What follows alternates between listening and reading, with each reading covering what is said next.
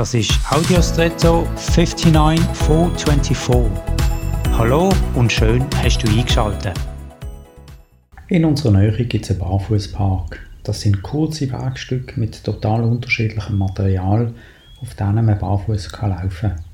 Weichen Untergrund lässt sich rasch überqueren als Spitzen oder Rauchen. Jedenfalls merken unsere Füße sofort, was uns leichter gehen lässt und was nicht, oder woran sich unsere Haut schon gewöhnt hat und wo wir empfindlich sind oder sogar wehtut. Man kann seine Füße trainieren oder robuster machen gegen widrige Untergründe.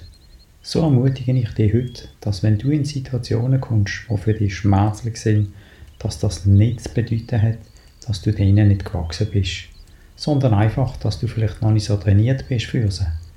Dass du aber das Potenzial hast, für sonnige Situationen robuster zu werden durch Training Sei mutig, dir selbst mehr zuzutrauen, als eventuell deine Seele dir gerade als Grenze vermittelt.